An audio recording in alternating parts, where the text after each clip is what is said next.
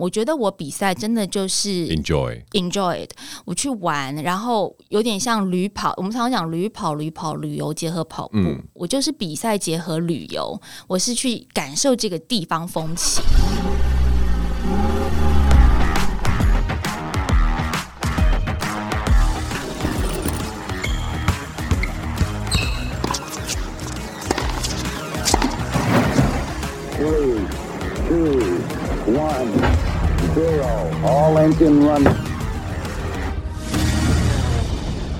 hello 欢迎来到杰森的人生赛道。现在生活繁忙许多人喜欢利用运动来平衡身心高维修男女全新一季将会做比较大的转型由我杰森个人主持节目中我们将会邀请到有运动爱好的创业家或者是领域达人聊聊自己创业的经验跟领域专长以及运动为人生所带来的不同体验。二零二二年已经迈入尾声了，你准备迎接好二零二三年的到来了吗？今年历经了疫情的解封、英国女王辞世、韩国的踩踏事件等大大小小的事情，都让人留下深刻的印象。展望二零二三年之前，我们邀请到一位经常带大家上山下海玩台湾的 Go Go 台湾主持人，一起来回顾二零二二。我们欢迎 Wendy 段慧琳。Hello，听众朋友，大家好，Jason 好。你一本正经的介绍我，我觉得好奇怪。我看那个 Wendy 可能是我二零二二年工作最常合作的一个伙伴了。对啊，你会不会看我看到腻了？我我没有，其实我觉得在今年二零二二年，这算是我最后一集的 Podcast。是你的时候，我觉得有一种安心感。嗯，因为为你的二零二二年画了一个句点，做了一个总结，而且几乎不太需要准备，直接我相信只要跟你随便都可以把一整集撑完。但是我应该，因为我们平常都是常常虽然常碰面、常常工作，但是杰森的人生赛道呢，我们其实刚刚 Wendy 有在问说我们的这个方向是怎么样？嗯，其实我觉得在节目中还是要跟大家再强调一下，因为。这个节目呢，就是很想要去找一些很多在刚刚有提到领域中的一些佼佼者，还有一些追求就是极致的人。那我就发现有特定一个族群，他们会对于运动这件事情是有坚持的，就是把运动在人生里面的这个元素，其实他们是看得很重。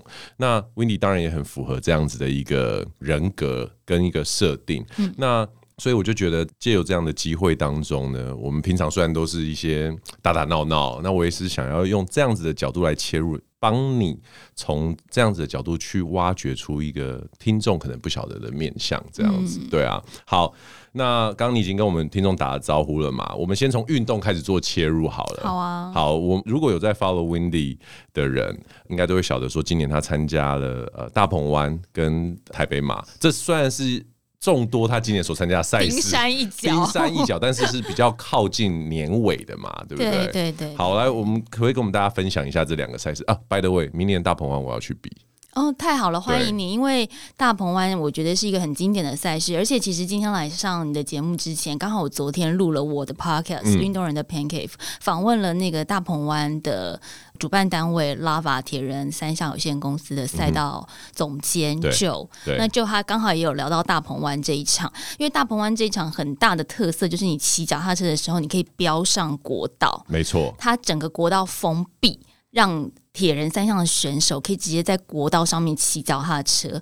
那因为就来我的节目里面，我们也有聊到说，其实要封闭国道，铁人在高速公路上飙得很嗨，但是他们工作人员在高速公路的两旁，肾上腺素也飙得很高。为什么？我以为会相对比较轻松诶。没有，因为他们国道的申请，从开始的沟通到你要做交通的宣导，对，就要花很多的钱，因为做指示牌你要提前指示大家，就是从哪边、哪时候要做交管，哪一段要做交管，然后比赛当天你要怎么改道，这些交通指示。牌他们就花了六位数的钱去做这些东西，然后当天因为国道的那个交通限制是很严格的嘛，所以几点到几点，你几点开始借，你几点就一定要归还，所以几点开始借，但是借的那个时间又不能太提前，对，所以一定是快要开赛的时候，那开赛又有一个固定的开赛时间，所以一开始借国道，工作人员就要赶快上去，就是你要先把所有。国道上面的汽车通通都。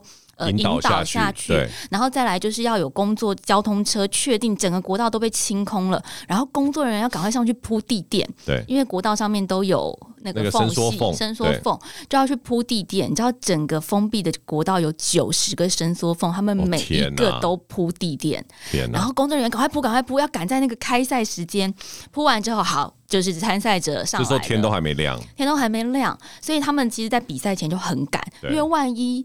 他们没有铺完的话，选手已经上来了，怎么办？对，受伤就完蛋了。所以肾上腺素就不要很高，然后等到最后一个选手就是要到关门时间的时候，要赶快盯最后一个选手往下，最后一个选手抓那个时间一骑过去，他们后面就要开始收收，收垫子、收垫子、收垫子，然后再做全部的赛道巡视，确认全部选手都没有留在高速公路上，才可以在那个时间赶快归还给。地方政府或是国家政府，okay, 所以其实很紧绷的状态。其实我们听众应该有些人有，虽然没有比过铁人三项，但是应该多多少大家都有看过马拉松的比赛。那在台湾来说，借道路半马拉松是比较常见的哈。我们台北马的话，刚等一下也会跟温迪聊到，像我们在起跑的时候，可能就是从那个呃市政府这个往前跑，然后仁爱路一路都是封闭的，然后就是用让跑者全权使用。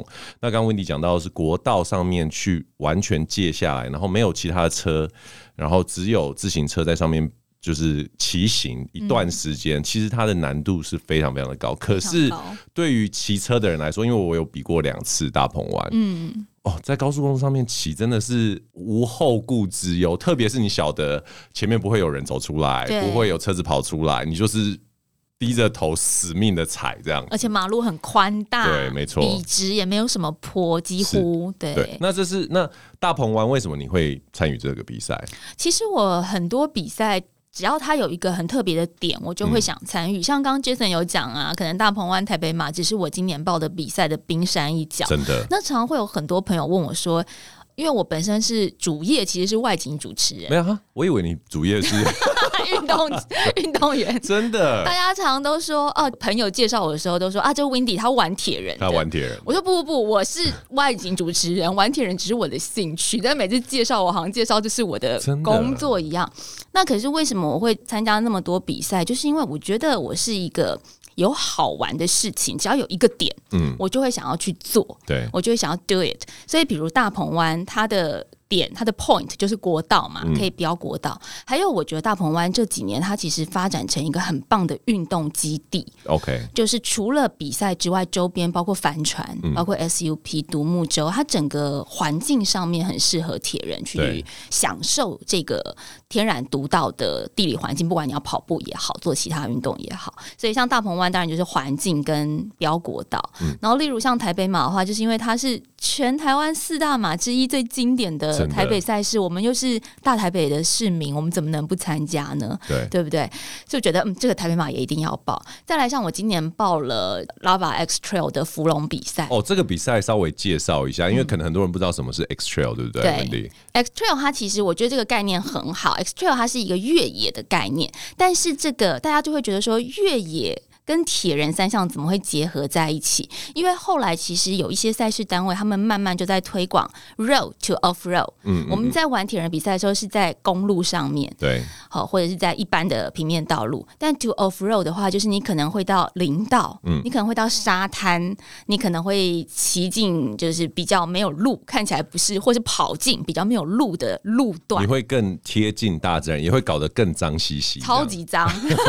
我那天跑完越野，整个。小腿都是泥巴，非常的脏。真的，我有看到你那个照片，我觉得有点夸张哎。对，但是它的好玩的点，吸引我的点就是说，我们一般玩铁人三项都规规矩矩的游泳、骑车，可是它这个 Road to Off Road 的 Lava X Trail，它就是。在最后像跑步的时候，是跑进山里面，而且一跑进那个山，嗯，你马上就要先过溪。那过溪不是说你可以绕过踩踩水而已，你整个一开始大概才跑零点五五百公尺左右，小腿就直接踩进水，就泡进去，就直接泡进去，鞋子一定湿，一定湿，然后就踩着这个泡水的鞋开始爬一些泥泞的路段，啊。哎，它的距离是怎样啊？一样十公里，就一样跟铁人三项一样。因为我们铁人三项标准赛是游泳一千五百公尺，骑车是四十公里，嗯，跑步是十公里，所以这是越野跑十公里哦。对，他是越野跑十公里，哦、好扯。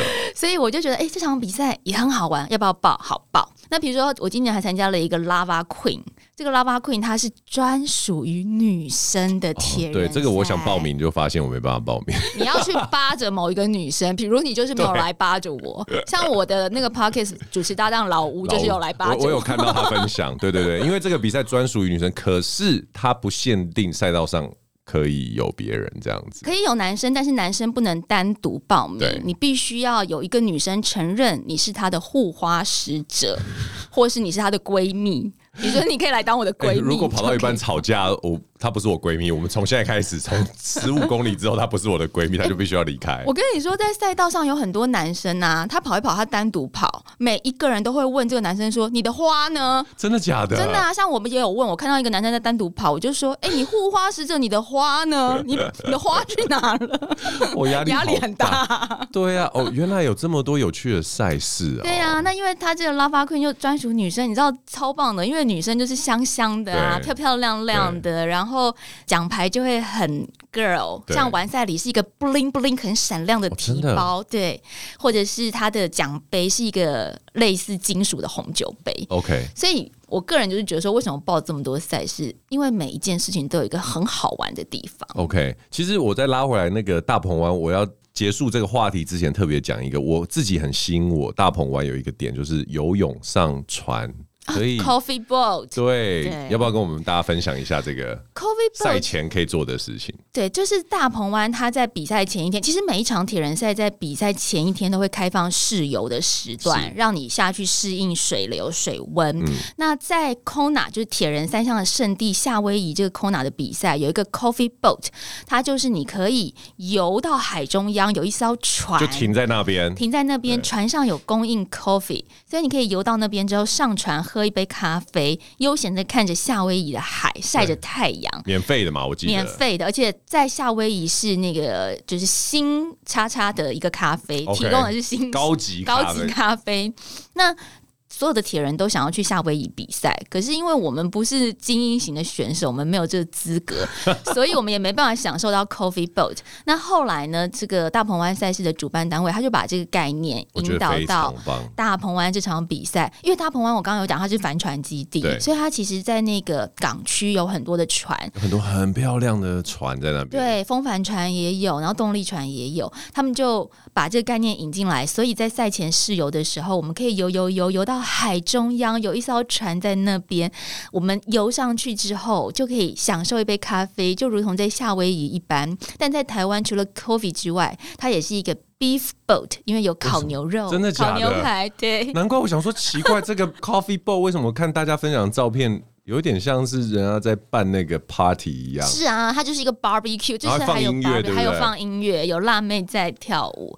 所以我个人也是很喜欢这个设计，因为我觉得它让赛前试游这件事情变得很很有趣。对，而且你知道，其实台湾我后来才晓得，蛮多的。女生她们学游泳是因为她们知道有这个 coffee boat 的设置，她们很心动，所以就觉得想要游过去喝一杯。那就跟我差不多啊！我想要在抱 大鹏湾，就是因为我发现 coffee boat 上面有很多辣妹。你是因为 coffee 还是因为 beef 还是因为辣妹？Coffee beef for me。OK OK，所以我觉得就像 Wendy 讲的，其实台湾真的这些赛事有各自不同的。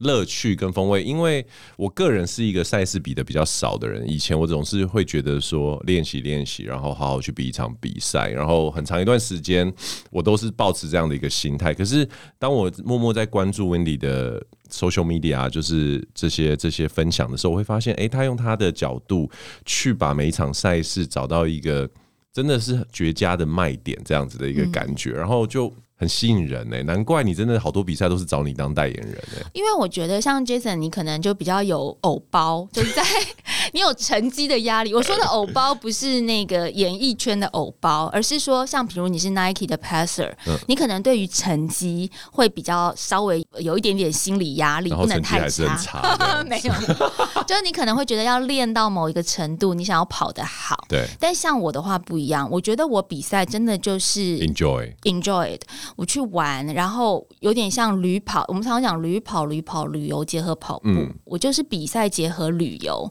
我是去感受这个地方风情，尤其我觉得台湾现在的赛事很棒的地方，就他们结合很多在地元素。对，没错。从完赛礼，从现场的餐饮，嗯，或者是到一些周边的布置，对，都结合了很多当地的特色。嗯，这点让我很喜欢。是，所以我报很多赛事，其实我是去旅行的。对，嗯。OK，其实实以前呢，我自己很少会乱报比赛。就跟温迪讲的，就是我可能会觉得说啊，我要好好练一场这样子的赛事。另外一点是，相较于我少报比赛，有的人常常比赛，嗯，但是他就是就是在玩，啊、我会觉得某种程度来说，对于比赛他没有那么尊重。可是 Wendy 让我看到另外一面，因因为这就是我接下来想要提的。其实 Wendy 在比赛跟比赛的中间，还是有花很多不为人知的私人时间，在无论是参加跑团的练习啊，或者是自主训练啊。那我就从这里面看到一个。哎、欸，其实当外景主持人是不是真的超累？超级累！你自己之前也当过外景主持人，啊、你怎么非常清楚？通常都是人家问我这个问题，但是现在换我问你，你怎么能有办法有这么多的这种心力跟挤出时间来？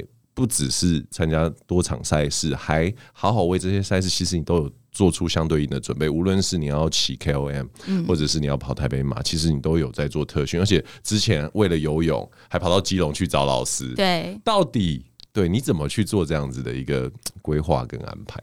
我觉得铁人三项这项运动，它让我的逻辑变得更好。逻辑，说真的，因为你。铁人三项要练三项嘛？那以最早的时候，我其实一刚开始也是跑步跟爬山而已。那因为只有一项的时候，也许你没有想这么多。但练到三项的时候，第一个你要在脑海里面先设想一次，你一个礼拜要怎么样去分配你的时间，很重要。对，两件事情让我在时间的分配上面逻辑更好。一个就是铁人三项，嗯、另外一个就是当了妈妈。我刚正想讲，是的，当你有了家庭跟小孩之后，因为我觉得外景主持人虽然很忙，可是单身。真的太自由了，是，所以有大把的时间可以用。那这个大把时间，也许我想要做什么的时候，我很自由。所以我以前旅行也是说走就走类型的。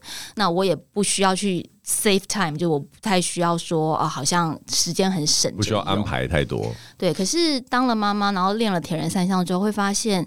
不行不行，因为这样的时间真的不够用，所以我脑海里面很多的逻辑思绪是会用一周或是两周，甚至拉到一个月。然后我会先设想什么东西可以跟什么东西结合，对，例如这次的外景可不可以跟运动结合，或者是你的外景有时候可能会带小孩一起，就顺便照顾他了这样。对，比如说这一次的外景可能是家人的旅行，对，呃，铁道旅行，OK，小孩带着，嗯，那也许在。这个外景七天，我带着小孩，那是不是前后？因为我陪了小孩七天嘛，是不是这个前后的几天，我可以稍微放在阿公阿妈家？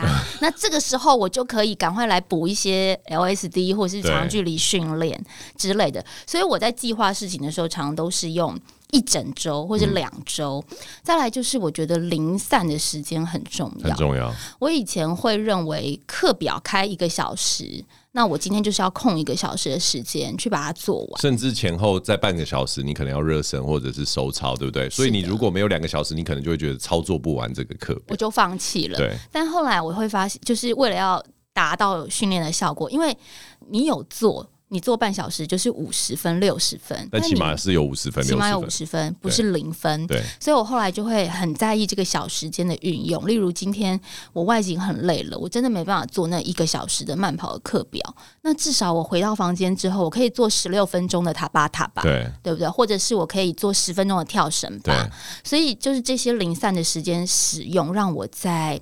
体力上面还足以应付，或者是当然外景也要结合一些思想啊。在如果在市区的时候，我们在市区出外景，嗯，好像比较这个机能便利，我就会找一下有没有地方可以游泳，哦，优先把游泳这个训练项目做完。对，那如果是偏僻的山区。就跑步嘛，对，因为跑步比较不受限制，比较自由。嗯、对，那如果我们今天住的这个旅馆刚好有健身房，OK，那就踩飞轮。飞轮哦，就是懂懂懂，把这个优先顺序自己去做调配跟调换。我觉得这个是利用时间我自己一个小技巧。OK，其实我觉得总结来说呢，Wendy 在利用时间这一块，听起来他的秘诀就是先看整个比较大的 picture，然后 forecast、嗯、可能接下来一周甚至呃一个月要做的东西，然后。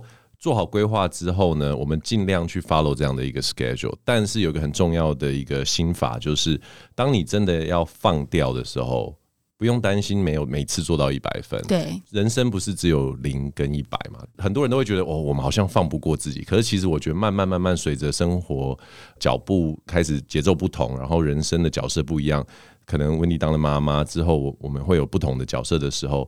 这个放过自己，其实就是愿意接受不是一百分这件事情。嗯、对，好，OK，好。那其实你知道，二零二二是这么动荡的一年啊，那发生了这么多事情，刚刚有讲了，对不对？英国女皇也走了，然后韩国又发生了这些悲惨的事情。那这一年下来，你最有感的？是什么什么事情？你现在有没有什么印象？其实，如果以新闻事件来讲的话，我自己比较有感的，就我真的有在我的社群媒体上面分享的。我没有分享英女皇，也没有分享李太院，嗯、我是分享白纸革命。OK，因为我觉得白纸革命它其实也是疫情之下的产物。真的，真的，真的。因为你说英女皇过世跟梨泰院，它可能跟疫情的相关联比较没有这么大。对，但是白纸革命。发生在中国的这个事件，它其实真的就是反映了疫情对于我们的冲击，人被清零政策的在政策的这个压抑之下造成的，不管是压力也好，经济的困境也好，嗯、那。我自己那时候关注这个事件的时候，我本来是期待它也可以遍地开花。OK，但是后来我觉得蛮可惜的，就是好像没有，也许是被中国政府压下来了，也许是后来他们清零政策马上就做了一些调整，所以人民很快在民生上面达到被安抚的效果之后，这个。民主上面的需求 就会降低，降低。毕竟，毕竟以前需求也没有那么高。对，所以我我自己是那时候蛮关注这个事件，我还看了很多的深度报道跟专题的写作。嗯，那我就本来很期待说它可以有比较大，就是又是一次的六四，或者是这种有意识的群体反抗。对对，因为毕竟大家也都知道，习近平的这个集权是。在今年达到，我不知道，我不知道，我不知道算不算高峰啊？皇帝，对，我不知道算不算高峰，因为 maybe 明年他会更强，更强。对，I don't know。可是我至少觉得今年已经是很高峰了，因为包括就是比如说十二大、十二大的时候的发生的一些事情。对，所以我自己。那时候本来是很期待的啦。OK，嗯，今年我觉得对我来说影响最大，中观整年来说，应该还是那个乌俄战争啦。嗯，对，虽然这离我们非常的遥远，可是跟因为刚好我自己的一个很好的朋友是乌克兰人，在台湾，我有听那集 Podcast。对对对，从他身上我觉得有有一种很强烈的既视感，就是大国小国，然后应该算是几乎源自于同一种种族的。分开的不同的，因为就是俄俄罗斯跟乌克兰是非常亲近的嘛，甚至很多乌克兰人都有很多的亲戚在俄罗斯，同样俄罗斯也是一样。那看到这样子的状况，然后他们还是打了起来，就让我更觉得说，其实在这个世界上很多事情是你要有实力，你才有办法说话。嗯，那有很多人就会想说，哦，和平和平很重要，但是其实到了最后，和平是来自于没有武力之下的结论。那没有武力。一个原因是人家根本不想鸟你，第二是人家不敢动你。嗯，对。那我觉得乌俄战争虽然到现在还没有正式的结束，可是我从他们身上看到一个很重要的事情，就是起码你撑得住。对啊。然后在那个地方让人家知道你是不好惹的。其实我觉得他们蛮厉害的，我觉得乌克兰真的很很厉害，就是这个民族的韧性。因为你知道我是俄文系的嘛，对啊，那我也有去俄罗斯留学过。其实我非常对于那个所谓的战斗战斗民族的性格，我非常的有感。嗯，所以我后来看到，就是像这种斯拉夫民族，他们不管是俄罗斯也好，然后乌克兰人展现出来的那个韧性，我其实像你说有既视感，我也是会想说。台湾人如果碰到同样的事情，我们有没有办法有这个战斗民族的的性格出现？嗯，可能不一定。你觉得嘞？我觉得不一定。我其实这件事情我问过很多人，嗯，然后呃，很多人都跟我们很类似，就是乌俄战争给了我们一些借鉴。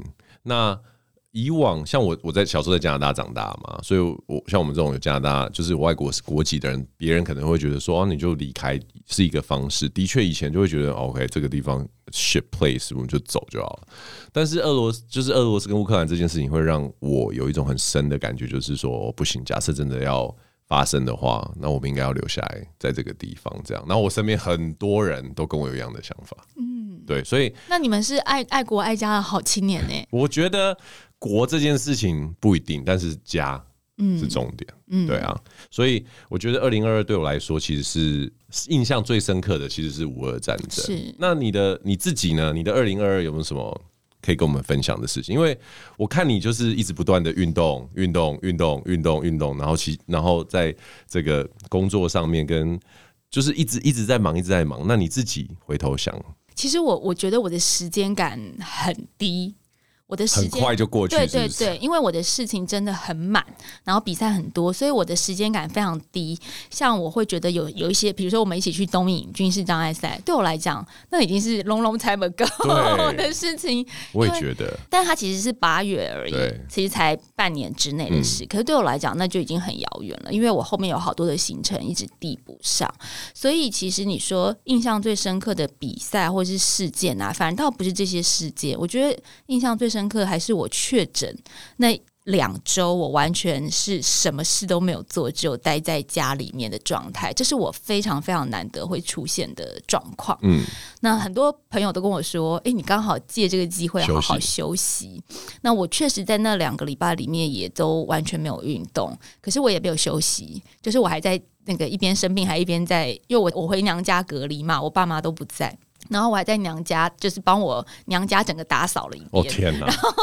你台湾好媳妇哎、欸！我天哪！我就想说，哎，怎么这么脏啊？来打扫一下，我还帮我娘家整个打扫了一遍。闲不下。然后我还在剪片，就是剪女力出头的东西，或者是剪那个我们一些朋友之间的，就是有点像 home video 这样的纪念之类，就有点大家看是闲不下来。可是以我的工作状态来说，今年根本没有机会是完完全全。待在一个地方两周都不懂的，对，对我觉得这对我来讲是很难得的体验。然后也因为这件事情，说实在话，我下半年有收敛非常多，是不是？当你被暂停过之后，其实你会。有时间去回想自己到底是不是想要用这个步调跟这个节奏在过你的生活？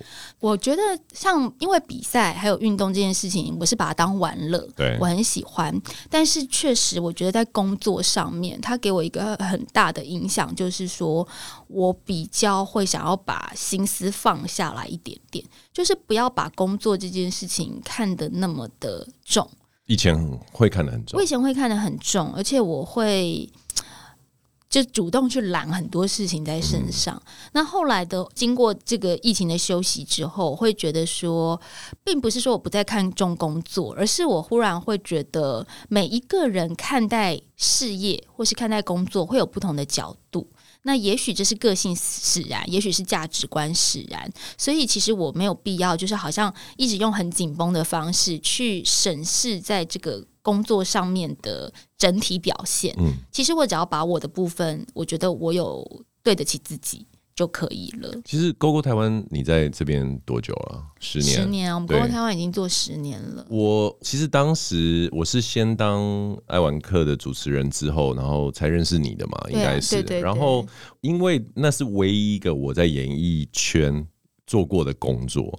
所以我就很单纯的觉得哦，主持人是这样。直到我认识 Wendy 之后，才发现什么？你还要剪片？什么？你还要负责制作？啊，你还是跟就是有点类似像外景的时候，几乎就是你在 hold 场面这样子。嗯，你那一集你来当节目来宾的那一集，因为是比较多活动是我去联系的，因为我记得那时候我们去骑环花东东，也是跟我们的铁人社团 DWD 一起。所以那因为是我对口的。联系人，还有比如说来宾是你，你是我邀的，所以其实那时候在节目方面，我就会承担起比较多的责任去做沟通。对，那但是如果说有一些节目内容不是我设定的，当然导演他们编导还是会肩负起比较多的责任。OK，对对对。所以自从那一次之后，我就一直有一个印象，然后在不断每一次，因为我跟你其实很多工作的场合会遇到嘛，嗯、然后我就会发现，哎，温迪真的是一个。工作狂哎、欸，真的吗？我觉得你也是工作狂吧。不是，但是我的工我我觉得我的工作狂就是后面我是有一种就是用一个比较我这样讲不知道会不好，但是我基本上就是用一个比较轻松的、比较低限度的方式去做这些事情，因为我不可能每一个东西都燃烧完我的全部嘛。我每一个工作每一个工作总是有呃优先顺序之分，可是我觉得。你真的是在燃烧，你连带小孩都还蛮燃烧的。对，但是我个人觉得，我其实也承认我这个工作狂的部分。嗯，可是我觉得我很幸运的事情是，我所有从我出社会以来做过的工作，每一每一个工作都是我很热爱的工作，真的看得出来。所以，因为我很热爱，我就会觉得我是投注。我不是偏执，对，就我不是说对这个工作，我期待他给我什么回馈，我期待他赚大钱，或是我期待他带给我名望，单纯就是因为我很喜欢这个内容。比如说像《哥哥台湾》好了，我很乐意去跟导演讨论说，哎，我们的。运镜要怎么做，或者是说我们的片头可以做什么样新的开发，我们的内容可以怎么样？单纯就是因为我觉得这是一个作品，嗯，对我来讲，我觉得创作很开心，很快乐。对，那像我以前就是有在公关公司、活动公司待过，是你说十年前是不是？对，十十多年前，我就那时候很喜欢办活动，对，所以我就觉得我也是在燃烧。我办活动下去，我觉得哇，你看到那个活动啪展现出来，然后记者会啪展现出来的时候，整个成就感好高哦。对。所以我很幸运的是，我一直在做我很热爱的事情，感觉得出来，我就不会认为说我是在燃烧，嗯、我认为那是一种投注，而不是偏执。对，所以一直到现在，像我讲到今年，说我开始慢慢放下一些事情，我那个放下的程度，不是说像 Jason 说的，诶，我用一个最低限度去做。我觉得我还是每一件事情都在燃烧，可是我会选择，就是也许有些工作我就不接，OK，我就直接看行程来。推掉一点工作，对，但只要接了，我就觉得我还是想要哇，好想要投注，我好喜欢，好想要玩玩看这样子。我心目中的 Wendy 就是一个尽量宝宝、尽量电池的那个兔子一样，一直跳，一直跳，一直跳。对对对对对，所以就感觉从从旁边在看，然后跟他在交谈的时候，就会觉得哇，二零二二也一如既往的过得如此精彩。因为像我我的部分的话，因为我的外景是之前是国外比较多嘛，所以其实疫情。真的是重创了像我这一类的，就是去国外旅行的外景主持人这样。那但是其实我是在疫情之前我就已经先离开外景主持了。那我觉得回顾自己二零二二年来讲的话，真的是起伏非常的大。因为我今年在工作上面有一个非常大的转换，我等于是换另外一个领域工作。那之前我有跟 Wendy 提到，就是说对，现在在做的跟能源比较相关。可是最大最大的消息就是我今年应该要。哎、欸，我明年应该要要，我你你你羞于启齿吗？我不是羞于，我突然讲出来觉得好害羞。我先我先帮你讲一件事情，我忽然想到你二零二二年，我忽然等一下，很好很好。我忽然想到你二零二二年有多了一个很棒的身份，就是你有演戏，你有成为演员. 这也是一个很大的跑道转换，对不对？对，我有缓冲到了吗？有有有缓冲到，我刚刚突然。语塞，我为什么塞住？原因是因为不是二零二二，是我二零二三应该要结婚的啦。嗯、对对对，只是我要走到这条路，然后我想说二零二二我还没有结啊，那我要先讲吗？不对啊，然后我就开始脑脑子卡住。所以二零二二对我来说就是工作有很大的转换，然后就像为你讲的，我也演了一部电影，然后也上映了《流麻狗十五号》，然后没想到在年底我很快又要转换身份了，这样子，对啊，所以其实对我来说今年。可能有一些人看我，哎、欸，为什么好像比赛参加的在更少了，或者是有一些活动会更少出现？就是因为我觉得这一年是一个我的生命顺序重整的一年，嗯，然后有很重要的人事物就出现了在二零二二年这一年之后，然后逼得我不得不去重新去调配我生我我，比如说我的时间啊、精力啊，还有对于事情的关注。可所以，其实我觉得今年。你说动不动荡呢？我会说我的二零二二非常动荡，但 在靠近年底，因为今天我们录音录影是二十七号嘛，对对对，我觉得它算是有一个 happy ending。我觉得也代表你二零二三有一个很好的起头。我我这样算是官宣的意思？官宣啊！没想到我第一个官宣就在自己的 podcast，在自己的 podcast，而且很幸运的有你在我旁边，然后我在我的第一个官方的频道上面对我去宣布这个消息。因为其实我私底下是已经知道这件事了，是但是我知道 Jason 就还没有公开 announce。可是其实你也没有避谈，避谈对啊，就是你也。呃，蛮大方的。哎，讲白一点，就是我还没求婚呐，所以我一直都不确定什么时候该讲这件事情。哦，但是没有关系，就是因为这件事已经确定了，求婚可能是一个。看那个仪式感会不会让人惊喜？哦，这好烦哦！天哪，这等一下又可以再聊。对，但我的意思是说，因为像我们有很多共同的朋友嘛，然后说实在话，例如你在前阵子你接受了那个雅虎汽车的专访，你就有提到说，哦，你买了特斯拉这台车，那因为可能未来有家庭，你会有不一样的考量。对，所以我们有一些，有一些 hint，对对，有一些小小的那个暗示，然后我们有一些朋友就会在下面回文说啊。家庭的意思是 什么？我就想说，哎，其实大家都会很好奇，可是因为 Jason 就还没有正式的公布，然后我也不好意思，就是有人问我，我也不好意思直接帮你讲，这样，就你终于说出来了。啊、对我二零二三就是要结婚的，就是真的，我我对我来说这是一个恭喜你，就搞得好像这一集要来官宣一样。哦、没有没有没有，说你分享你你，你的那个人生有一些顺序重新调配了，嗯、但是呢，我相信你。就是未来有了家庭之后，其实你的运动量可能会增加，不会减少，因为你就跟我一样，你会更珍惜那个可以出来运动的时间。说真的，我就是因为这样就报了两场比赛，一个就是大鹏湾，嗯哼，对，所以我就觉得，哎，我好像已经开始有那种你所说的，因为很多人都说现在就是你最后最后可以享受。这些事情的时候，不会啦，不会啦，你还是可以挤得出一些时间来。对，对，然后反正总之，我觉得也蛮期待二零二三年会在每个人的生命中会有什么样新的演化，这样子。那也请大家期待我二零二三的新分享，因为我相信有新的元素出现了之后，我就会有更多新的事情可以跟大家。But, but one moment，你知道你现在讲说你二零二三要结婚，but 你还没有求婚，那万一你就求婚没有求成的话，嗯、怎么办？这期。要剪掉吗？我跟你讲，我来之前我就让制作人很困扰，制作人就一直会说：“哎、欸，那成功了吗？了吗要上线了，成功了吗？”好，我要说，因为呢，这一集我刚刚一来，我就问制作人，我们什么时候会播？嗯，那他是说十二月三十一号。对，那我呢是预计在那一天要求婚哦，但那一天我们在日本，所以。就算我现在先讲了，嗯，照理说不会有人知道，就我们三个知道，直到播出嘛。对对，所以意思就是说，听众朋友，你现在听到，因为。呃，Jason 的节目是早上上线，也就是说，听众朋友，你现在听完了这个节目，你马上去 Jason 的 FB 官方粉丝页上面，先看哦，先看限动，你马上去他的 FB 看一下他的限动，因为有可能早上这集节目上线，晚上 Jason 就 po 文说，哦，我被拒绝了，对，或者哦，She said yes，这样子。如果我都没有 po 文，嗯，那大家也不要问我了。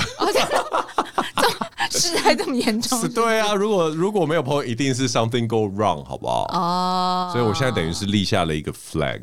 对对对，很棒。所以听完早上上线，听完这个上午的节目，对，马上就是大家就一直刷屏，有没有？真的，一直一直刷屏。就 Jason 怎么还没更新？还没更新？请问你在日本时间预计是在中午晚上？但是晚中午傍晚啊？是深夜吗？是深夜吗？应该是会晚一点，所以大家等一等，等到一月一号再来。是深夜十一点之后吗？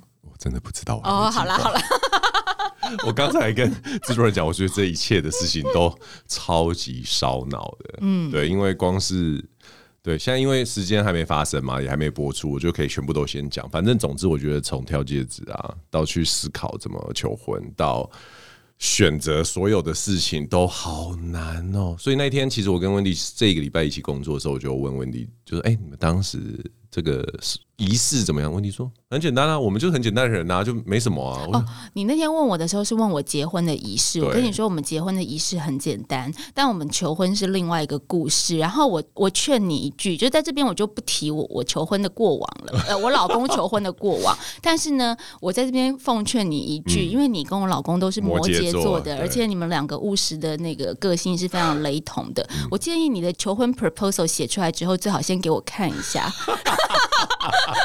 可能会比较安全一点，好吗，巴迪？天哪！所以你的意思是说，当时你的摩羯座老公的这个求婚是有蛮多值得 的地方商榷的。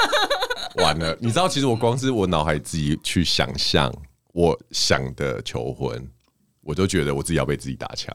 那那你赶快修正啊！你还有时间。我告诉你，这已经我没有造反纲了。我现在要分享一件事情，嗯、其实我甚至戒指这件事情，我甚至一度差一点去 Costco 买戒指。为什么？对，因为 Costco 可以退。呃，你也太 你也太务实了吧？你这样不行，不，不是。我跟你说，那个退不是怕拒绝退，我我我原本的想法是他不喜欢，他不喜欢，我们再去选一个。你不能这样想。对我自己，你知道，你知道我有一个，你有看过《Sex and City》吗？哦，Peggy 超爱看。OK，欲望城市里面啊，我不知道听众朋友现在的听众有没有印象，你们可以回去找这个影集。嗯、就是那时候，凯莉 Carrie Aden 要跟他求婚的时候，他不小心发现了他的戒指，嗯、然后他心里面就非常的惊慌，因为他根本一点都不想要嫁给 Aiden，他就一直就想说不要跟我求婚，不要跟我求婚，不要跟我求婚。而且重点是因为他看到了那个戒指非常的丑，所以他心里就觉得天哪，My God，不要跟我求婚，不要跟我求婚，他就一直很担心那个 moment 的。出现就是 Aiden 随时做出一个要跪下的样子的时候，他都会跳起来。哦，我记得这一集。对，然后后来等到 Aden 确实跟他求婚的时候，那个戒指一打开，Kelly 就超感动的说：“Yes, I do。”你知道为什么？因为 Aden 呢，他有把这个戒指拿给 Kelly 的好朋友，好朋友拒绝了，然后好朋友跟他说：“你把这戒指换掉。”所以他换了一个 Kelly 会喜欢的戒指。嗯、所以 Kelly 在看到那个戒指的时候就，I do。哦，所以姐姐奉劝你。哦，shit！我明天就要出国了，一切都来不及。OK，好，我会回去好好想一想这个 proposal。那个戒指的款式啊，还有就是它的设计、它的品牌，哦天，以及它的克拉数，maybe 都会影响到你的成败。哎、欸，那个制作人，我觉得你把这个上线之前，我们先通一下。OK，好好，我们拉稍微拉回来一下好了。所以二零二二延续到二零二三嘛，那 Wendy 对二零二三有没有什么期许？我们先从运动这一个方面来讲。好了，因为那个一路上陆陆续续，你今年真的是完成这么多的比赛了嘛？那成绩有满意的，有不满意的。然后我相信在这么忙繁忙的这日子当中，然后这样啪啪啪啪啪，一直到了十二月，你回过头来看，二零二三即将到来。那在运动上呢，你有什么期许或想法？我觉得在运动上啊，我其实保持着非常大的期待，因为我生完小孩之后回到赛场上。的这几年，大概因为我生完小孩，大概是八九个月回到运动场上的，嗯、然后接下来就是连续四年左右，我都没有休息的状态。真的。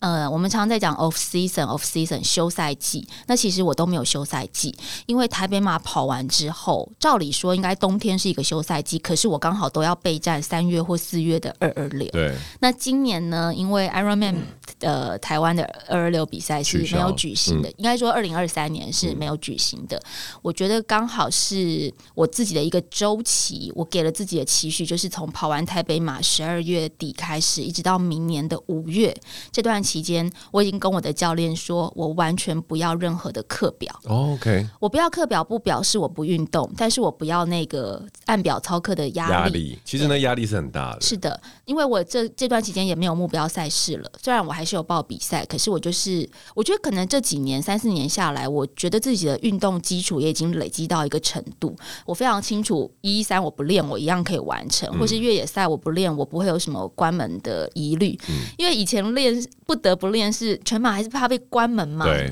那我现在就是我非常清楚的知道，全马就算完全没练，我只是痛苦，我还是一定会跑得完。是老本绝对够，一定够，因为我已经累积了这么多年，所以我觉得今年刚好是一个很好的时机。包括我刚刚说疫情确诊之后，有些事情我想放下，嗯、或是重新找到一个步调。所以我希望我可以一路的保持玩乐的心态，开心运动。到五月，我要正式的有一个。休赛完之后的训练期，OK，对，我要把那个训练期很完整的完成。针对什么的训练？我每年的目标赛事都是 KOM 哦，对，那 KOM 我希望我可以有一个很长很大的进步，因为我 KOM 去年是刚好差不多在关门时间之前骑进去的，嗯嗯嗯、在秋季 KOM 是一个比较难的状态。几月啊？呃十月份。所以你等于是给自己五个月左右的时间去准备一个 KOM。对，然后我也希望再来在十二月的台北马这个全马，我可以有一个。很好的成绩，等于我目标赛事会放在一个自行车跟一场全马。哇塞！我都希望我不要就是很精英的成绩，但是我要有一个很明显，我希望自己有一个很明显的进步，因为我给了我一个很完整的休赛时间。OK OK，其实如果放在五月之后来讲的话，时间还蛮充裕的。啊、然后你有四个月的时间让自己的身心灵。放轻松，更重要的是，我不晓得你啊，但是我觉得很重要的是，我的 off season 会让我对于训练有一种渴望，嗯，就是我想要训练，而不是课表一直来一直来，就会说啊，有一种被追着追债的感觉，那种我就很不喜欢这样子。嗯，所以五个月来讲的话，哇，哎、欸，这两场我都会参加。好啊，那我们要 PK 吗？去年找我 PK 我就已经输了哦。哎、欸，马拉松你跑比我快，腿比我长那么多。不过说这个，我们今年还二零二三年还是有机会去一次东营吧？我觉得可以哦。真的，我觉得当旅游啦，当旅游。哎、欸，就是我的这是八月，八月。我觉得我自己的这些好玩的比赛，我还是不会放弃。嗯、可是因为我。我就像我刚刚说，我知道自己有那个能力去完成，所以我都还是保持着旅行的心态。不过你可能就要报一些距离比较短的，比如说这个东引，你可能就要距离少一点，或者是你在台湾，比如说拉巴的越野，你可能就少一点这样。也不会啊，其实你知道，像那个越野赛很多，因为越野赛的关门时间拉拉的比较长，所以都轻松去玩就可以。然后像拉巴，他三月的比赛我其实也有报，Okay、可是他那个拉巴玩乐园，我就报一个 SUP 组，嗯、就他也是一一三，可是他游泳是 SUP。哦多欢乐，对不对？就是用这些玩乐的方式去让自己的心情有不一样的开始。OK，好，我这边要跟那个 Wendy 刚好讲到，然后也顺便跟他介绍一个牛津字典今年查到一个很重要的字，叫那个 Goblin Mode。嗯，你有听过？我有听过。我一开始听到的时候，我就觉得怎么既熟悉又陌生。后来，呃，我大概去看了一下，哦，对，很有感，因为 Goblin 就是。电玩世界里面会出现的一个角色，然后小精灵对，然后基本上在翻成中文就是一个躺平模式嘛。那你刚刚讲一到五月，你觉得你的躺平指数一到十会有多高？不会很高啦，可能只会四左右吧。真的哦，四或五吧。我自己 off season 的时候，我的躺平模式大概七到八，哎，这么高，真的很高，完全不动，几乎不太动。我不是一个有办法可以像你一直动一直动的人，因为。我很容易觉得累，要不要检查一下身体？要不要检查一下那个身体机能的问题？没有，因为我发现我对于躺平模式，我觉得交女朋友之后啊，他们怎么听起来有点涩涩？但是我觉得交女朋友之后，躺平模式对我来说有更诱人。嗯、就是以前单身的时候，会觉得我一定要安排事情，我一定要找事情去做这样子。可是。跟 Peggy 在一起之后，他是一个很好睡，哎、欸，怎么听起来怪怪？他是一个很容易熟睡的人，很很容易入睡，很容易入睡的人。然后，所以在他身边，因为有的时候就是为了要陪他嘛。然后，我觉得我多了很多的休息。嗯、然后，因为你身体开始发现，你的身体意识到这个主人有休息的余裕的时候，你的疲劳感其实才会真正的涌现。嗯。然后，所以我从我觉得二零二二年算是我整年。对，我看到这个词非常有感，因为我整年就算是 Goblin Mode。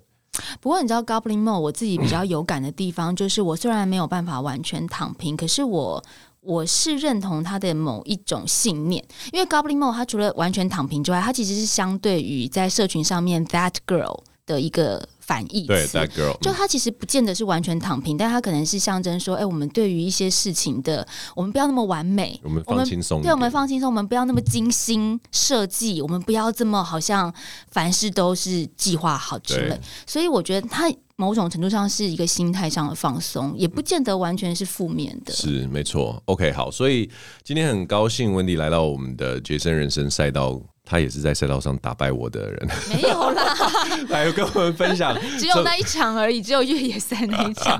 你不要营造出，你不要故意营造出那种好像我很厉害的，我要从假象 underdog 的方式把他那个击败，没有啊，这是战略，这是战略。哎呦，怎么那么敏感？兵不厌诈，真的。所以我不晓得呃，听众对于二零二三年即将到来，真的就是 around the corner，然后下个礼拜就是了，有什么样的期许？但是呃，希望呃，借由我们节目的分享，你也可以。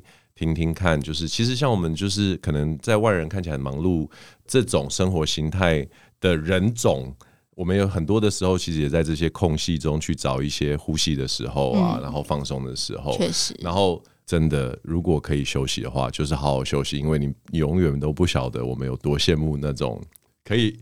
把自己的身手上的东西，然后都放下，然后稍微休息的状态。因为以妈妈的身份，或者是以比如说有公司要 run 的身份来说，很多东西是我们逼得不得不往前走。所以当有余裕可以。好好的跟自己相处、放松的时候，也在一年的结尾，好好利用这个机会，然后跟自己稍微对话一下，休息一下。好，非常谢谢 Wendy 今天来到我们绝症人生赛道，谢谢大家，下次还有机会再来哦。好的，OK，拜拜，拜拜。